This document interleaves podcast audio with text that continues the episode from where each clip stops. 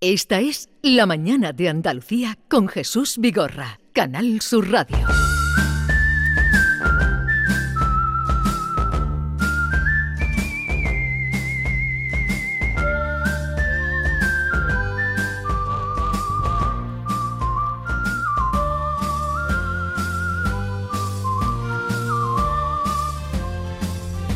Viernes, fin de semana y vamos a nuestro encuentro con el gran Vico desde el límite, Vico desde el límite. Hoy límite de verdad porque está lejos de aquí, se encuentra en México.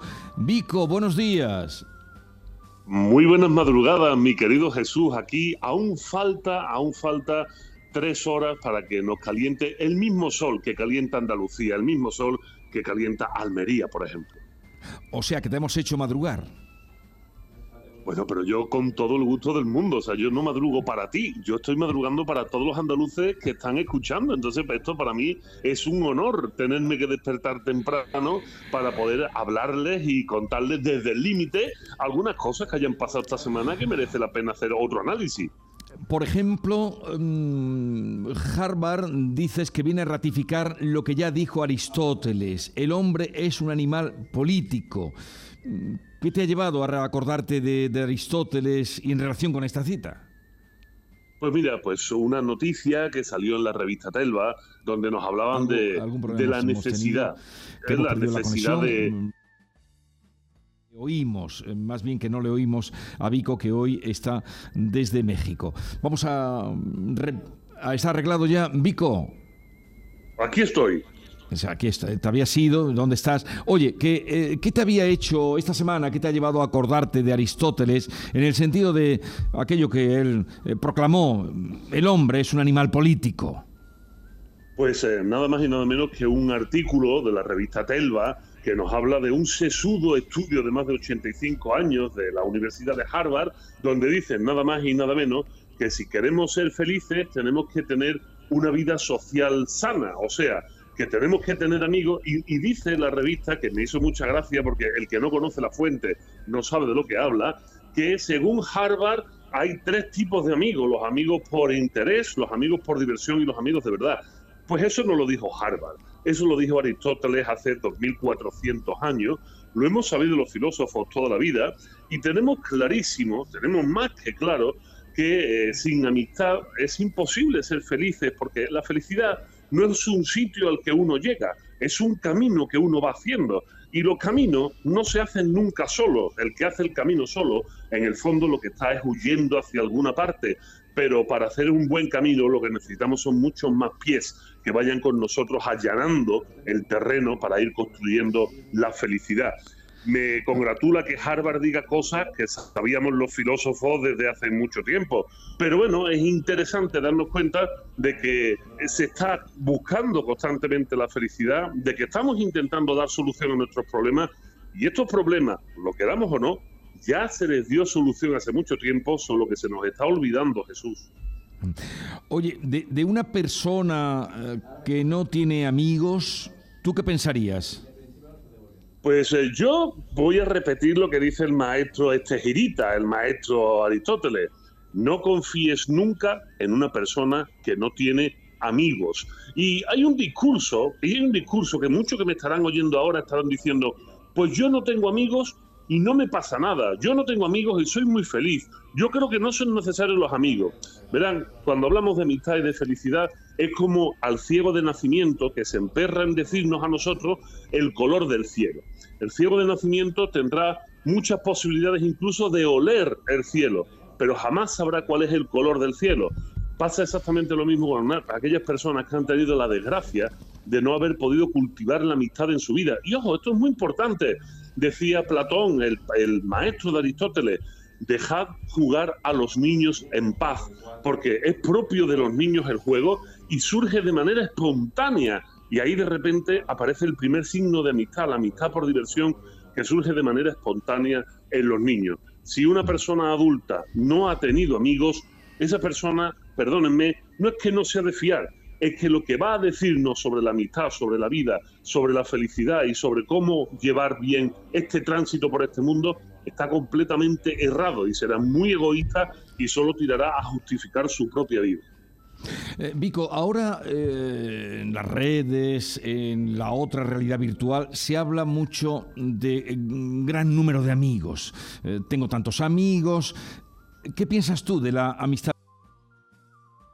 Pues que es una absoluta falsedad y esto sí no puedo cansarme. Aquellos padres, aquellos padres que respiran aliviados porque sus hijos con un teléfono, una tableta o un ordenador portátil pueden tener relaciones con otras personas de otra parte del mundo a los que llaman amigos, recordarles que nuestra lengua, el español, es una lengua maravillosa y cuando buscamos en el diccionario la definición de virtual, nos dice, la virtualidad es aquello que parece lo que no es. La virtualidad es una simulación. Y si estamos hablando de amigos, perdónenme, ¿Quién quiere tener un amigo que parece lo que no es? ¿Quién quiere tener un amigo que es una simulación de amigo, pero que no es un amigo de verdad, al estilo que nos diría Aristóteles? Aristóteles, ¿qué nos dice?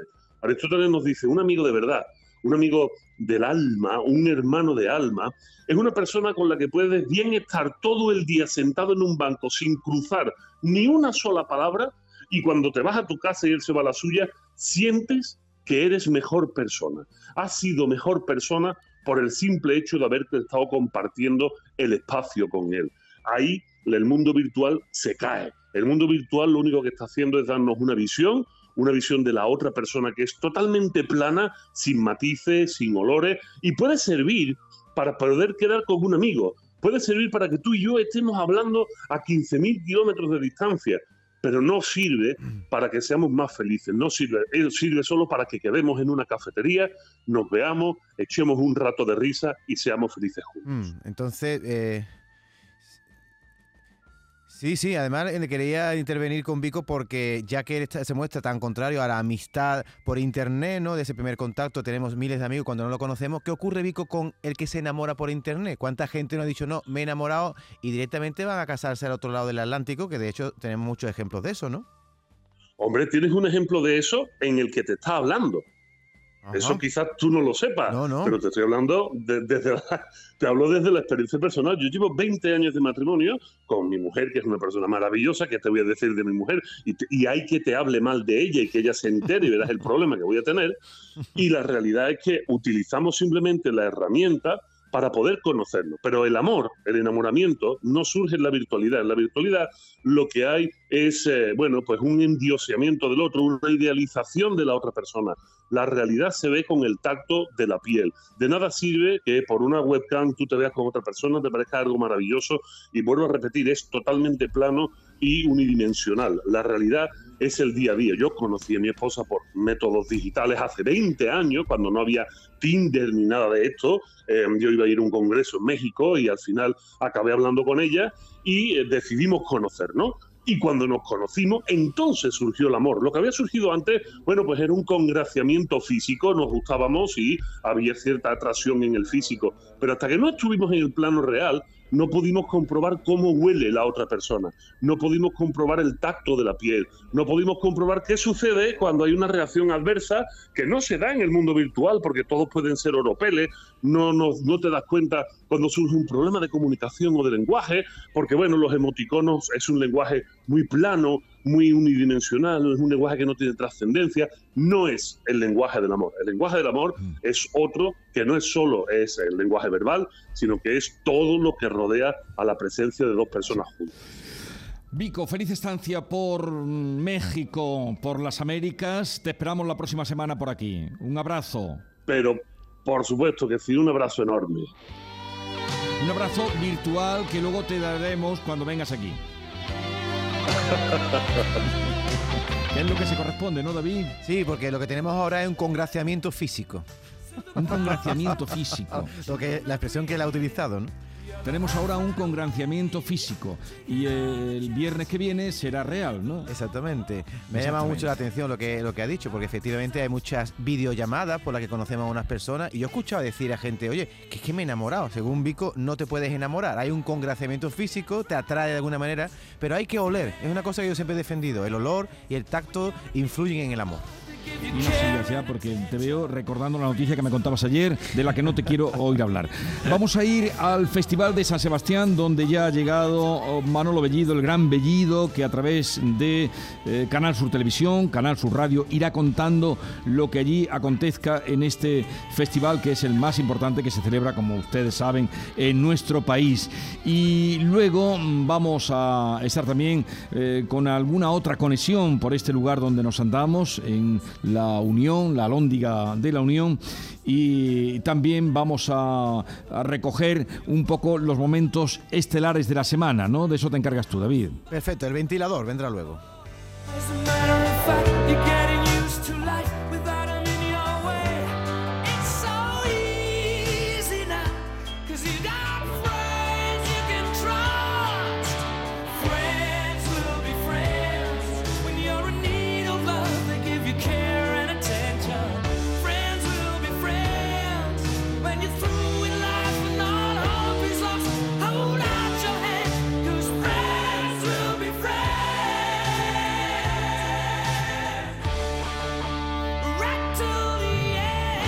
La mañana de Andalucía con Jesús Vigorra.